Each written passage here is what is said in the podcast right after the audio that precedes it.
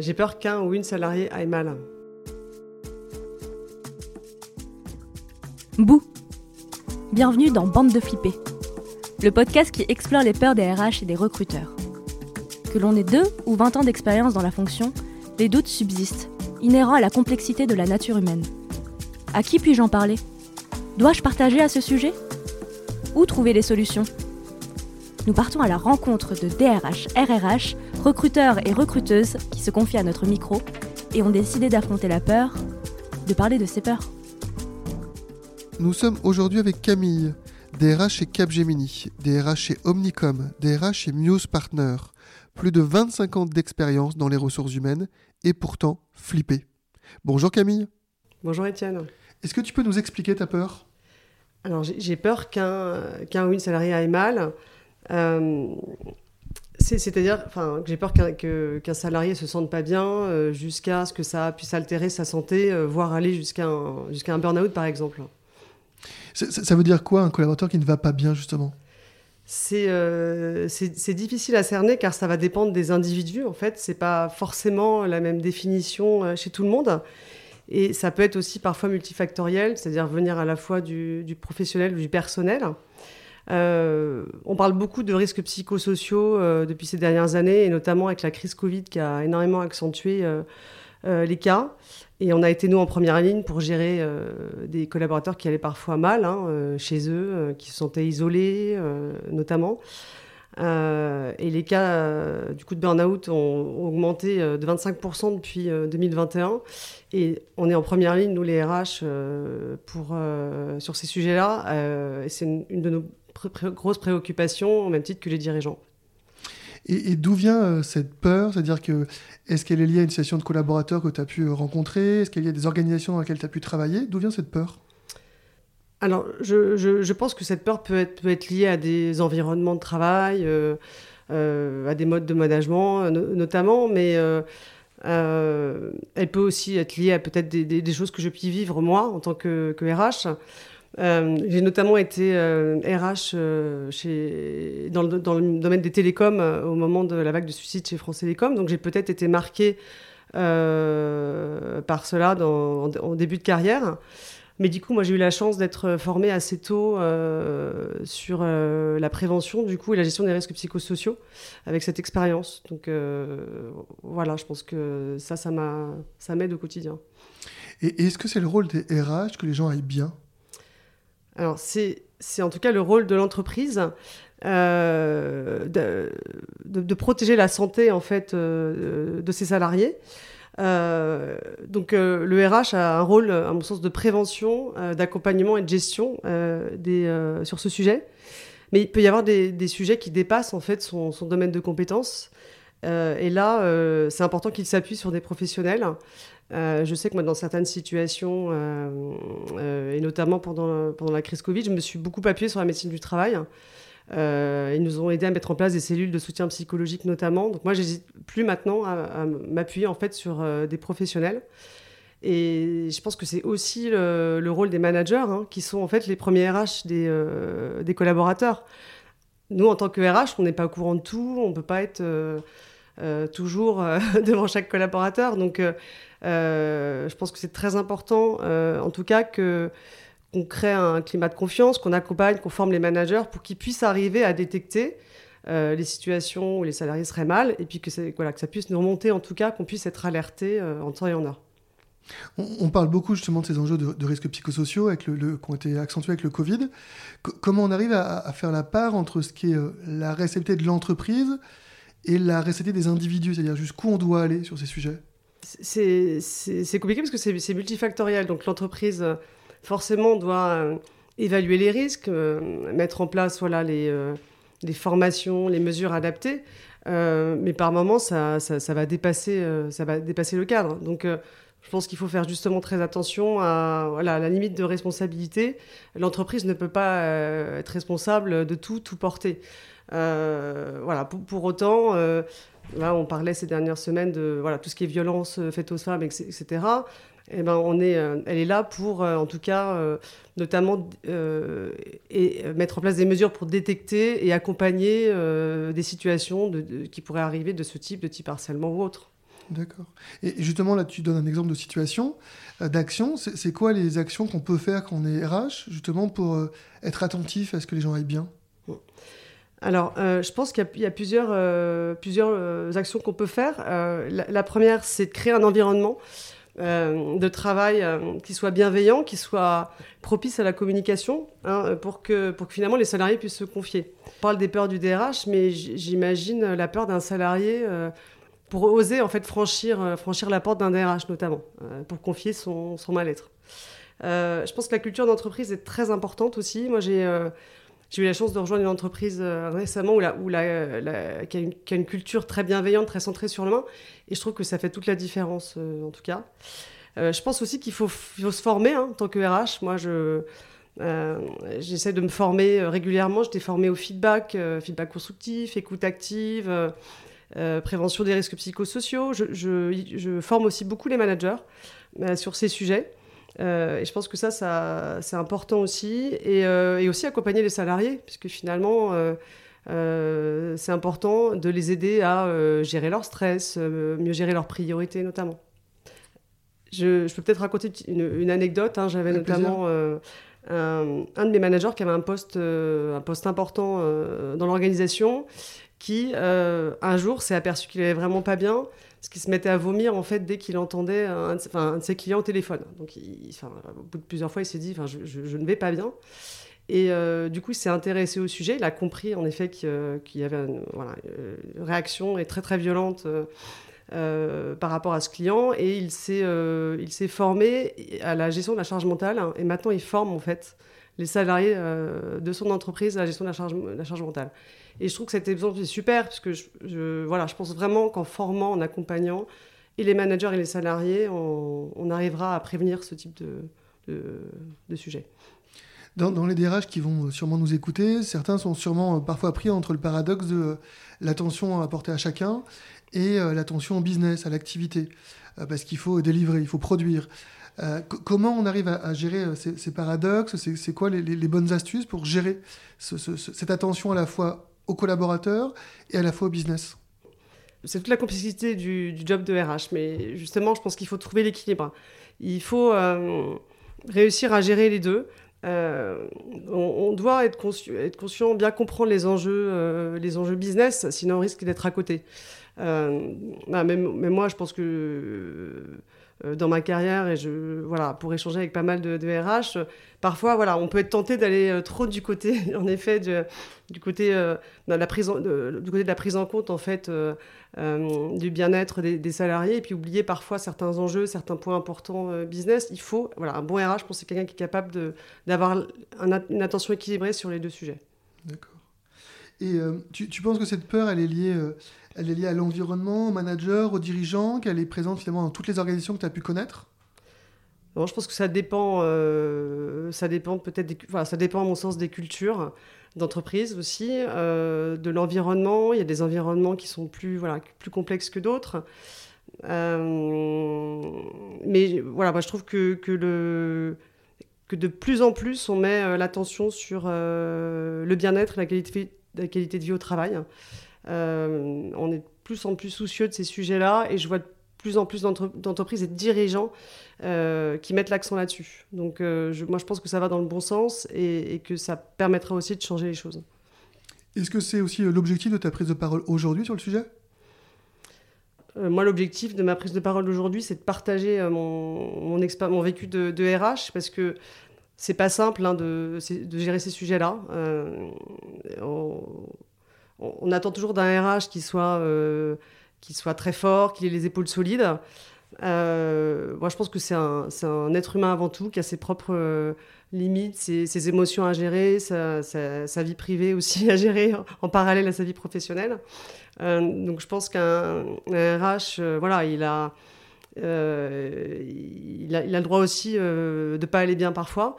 Euh, moi, ça m'est arrivé dans ma, dans ma carrière hein, de ne pas aller bien et ça m'a euh, beaucoup apporté. Je pense qu'il y a, y, euh, y a un avant, un après. Je pense que j'ai appris à déjà prendre conscience de mes propres limites, à, peut-être mieux détecter les signaux, voilà, les signaux, les signaux que peuvent émettre des salariés qui ne vont pas bien.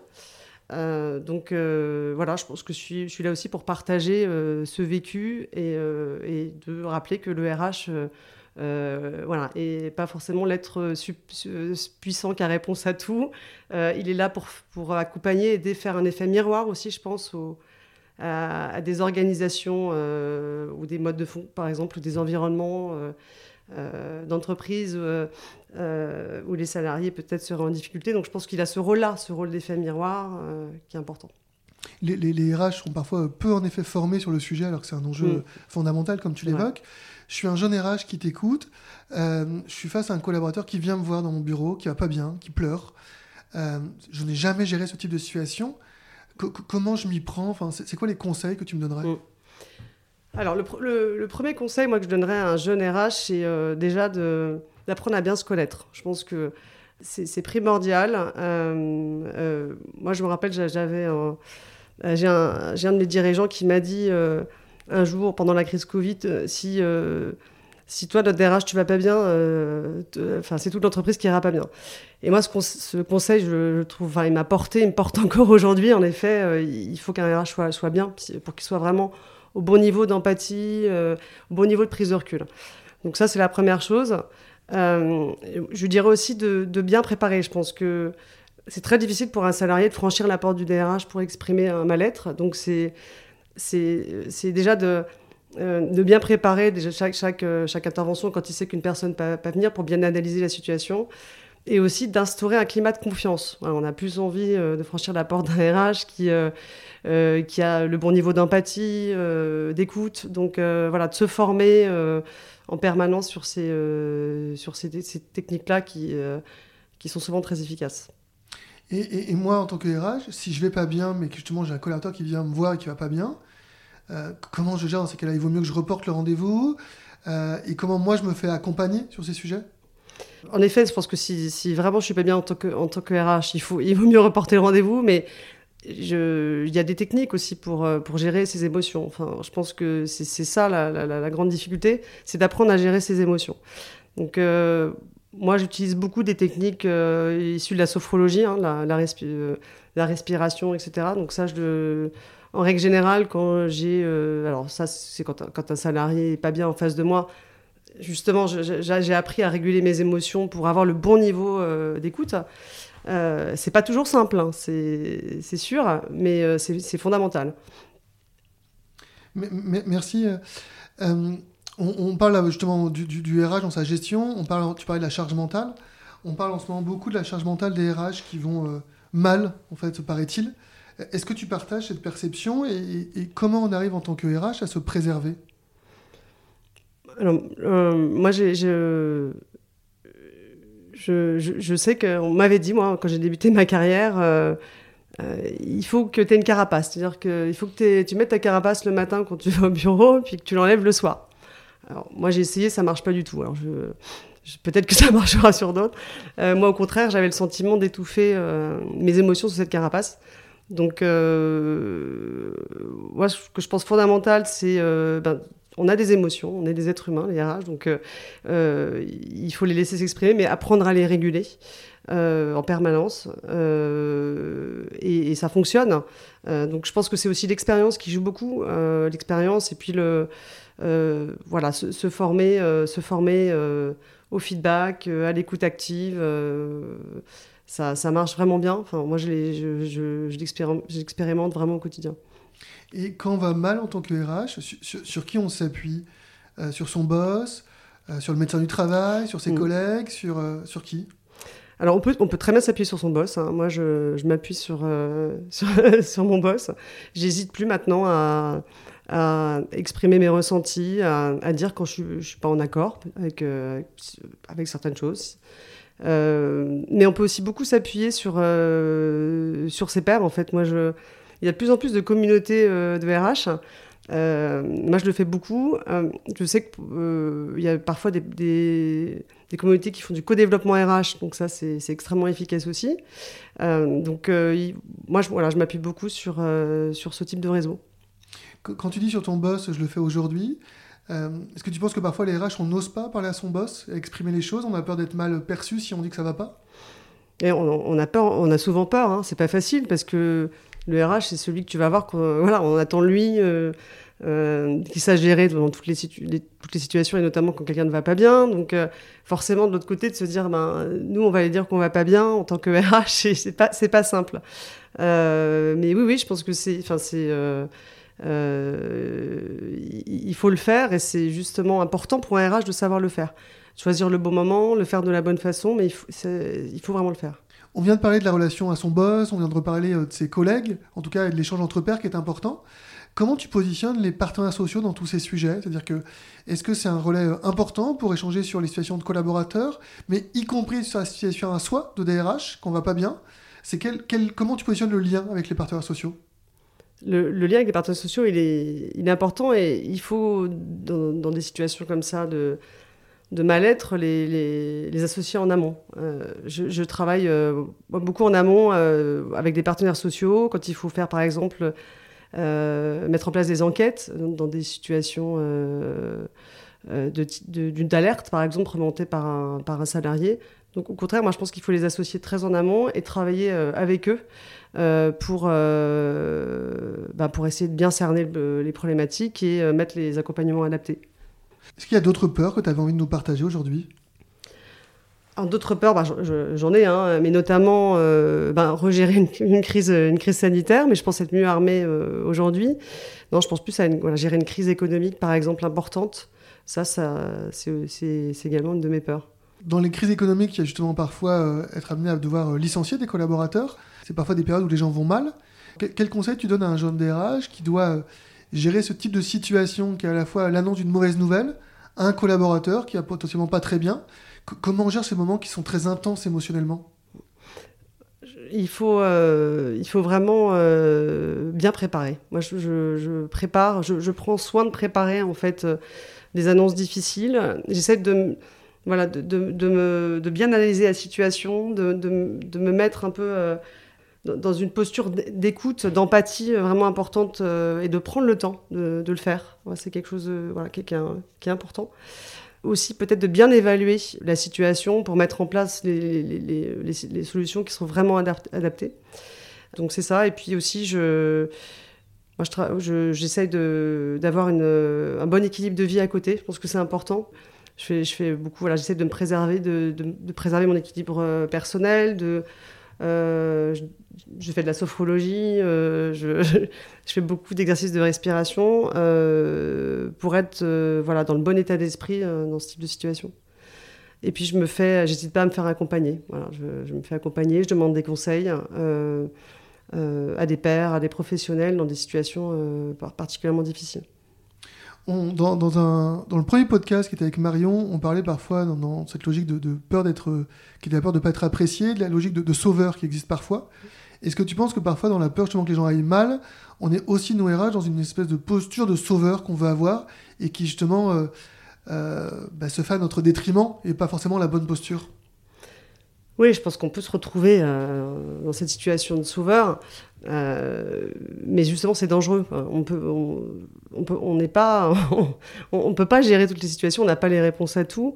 Euh, dans cette situation-là, c'est souvent multifactoriel, donc on peut pas tout maîtriser en tant que RH, donc c'est dangereux. Justement, il faut avoir la prise de recul nécessaire bah, pour pouvoir bien gérer les situations, en sens certains RH se diraient oui, mais c'est pas toujours évident de d'accepter euh, à la fois que, enfin, de se dire qu'on a fait tout ce qu'on pouvait faire, mais que le collaborateur ne va toujours pas bien, euh, et donc finalement qu'on n'est plus responsable, mais il est toujours là, et on sait qu'il va pas bien.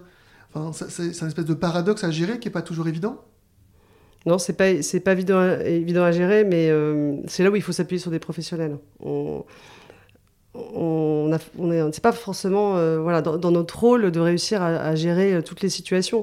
Donc, euh, je pense qu'il faut, que, faut, réussir à, en tout cas, à mettre en place tout ce qu'on, tout ce qu'on, ce qu'on peut mettre en place dans, le cadre de notre rôle de RH, mais que par moment, il faut réussir à orienter voilà, vers des personnes qui seront, qui seront plus à même de, d'accompagner le salarié. Et c'est là où c'est important. En tout cas, nous, ce qu'il faut, ce qu'il faut, je pense, en tant que RH, c'est réussir à instaurer la confiance, à, à, faire que le, finalement le salarié va franchir votre, votre, porte en fait et réussir à exprimer son mal-être. Déjà, c'est, je pense, c'est quelque chose de très important. Et, et c'est quoi les clés ou les conseils que tu donnes à ton équipe pour que les collaborateurs osent franchir leur porte? J'en ai pas beaucoup parlé, mais il faut beaucoup s'appuyer sur les managers. C'est important. Les, managers sont là, sont là aussi, c'est de travailler avec eux, travailler en équipe. Euh, parce que c'est, en, effet, pour, euh, pour pouvoir bah, réussir euh, à, à, donner envie, c'est, voilà, c'est d'être vraiment d'être au contact, d'être sur le terrain. C'est, quoi l'émotion qui est la plus présente dans ton quotidien de RH Moi, c'est l'enthousiasme parce que je, on apprend tout le temps. on, vit des changements en permanence, donc euh, je trouve que c'est particulièrement euh, passionnant. Donc euh, voilà, moi c'est vraiment, c'est vraiment ça qui ressort. comment on arrive en tant que, RH à, maintenir le juste équilibre entre ce besoin d'attention de chacun et l'intérêt collectif, où on a parfois sentiment d'un excès à l'individualisation qui fait qu'on oublie le collectif C'est vrai qu'on parle beaucoup en effet de euh, de l'individu en ce moment. Je pense que c'est important euh, euh, de faire attention aux deux. on peut très bien préserver des intérêts individuels, mais aussi préserver le collectif. je pense qu'il faut en tout cas que l'attention soit portée sur les deux. il faut faire très attention. Enfin, moi, j'essaie de le faire, en tout cas, en tant que RH, à l'équité au sein de l'entreprise. Je pense que c'est un, élément très important aussi dans le bien-être des salariés. On arrive bientôt à la fin du, podcast. Euh, c'est quoi le conseil, de manière assez plus générale en tout cas, que tu donnerais à un jeune professionnel RH qui nous écoute? Je, je, le conseillerais d'apprendre à bien se connaître. Euh, c'est important de, voilà, et de bien réussir à, euh, préserver son équilibre de vie dès le départ. La, connaissance de soi, tu en as parlé à plusieurs reprises dans le mm. podcast ça semble être vraiment, en tout cas, euh, la, clé ou le socle de quelque chose d'assez important mm. pour toi. Ouais, euh, ouais c'est quelque chose d'important pour moi parce que je, je, je pense que c'est une fonction très exposée en fait. Quand on est RH, on est euh, au centre de plein de choses. On a, il y a plein d'injonctions contradictoires. On a une charge mentale énorme. donc, en effet, si, si on n'arrive pas à cerner rapidement qui on est, quelles sont ses limites. Euh, et, je pense que voilà, on peut être, on peut être euh, on peut être exposé euh, de manière assez importante. Donc il faut, je pense, voilà, du coup, apprendre à, apprendre à, gérer ses émotions, et donc forcément, c'est bien se connaître. Tu, parlais tout à l'heure de, l'enthousiasme que tu avais dans la fonction, en tout cas dans ce qui t'anime. C'est quoi aujourd'hui dans ta fonction de DRH ta plus grande source de motivation ou d'apprentissage? Ma, plus grande source de motivation, c'est en tout cas de d'essayer de faire avancer les choses, que ce soit pour les salariés ou l'entreprise. je trouve que c'est euh, ça qui m'anime euh, au quotidien. Euh, et je pense que c'est aussi d'être finalement au centre des mutations du, du monde du travail. On, vit des transformations énormes en ce moment, là, depuis ces dernières années, et on est au cœur de tout ça, donc moi, je trouve ça passionnant. Et, comment tu accompagnes tes équipes qui, euh, bah, toutes ces transformations génèrent aussi beaucoup de peur, mm. euh, qui, est l'objet finalement de notre podcast. Comment on gère toutes ces peurs de toutes ces transfos à venir, l'évolution des métiers, l'IA enfin, euh, Comment toi tu les appréhendes? Est-ce que ça génère de la peur? Pas du tout? Moi, je, en tout cas, pour, pour moi, ça ne me génère pas de peur. Hein. Je, au contraire, moi, ça me génère plus de l'excitation. je pense que le fait d'avoir peut-être vécu aussi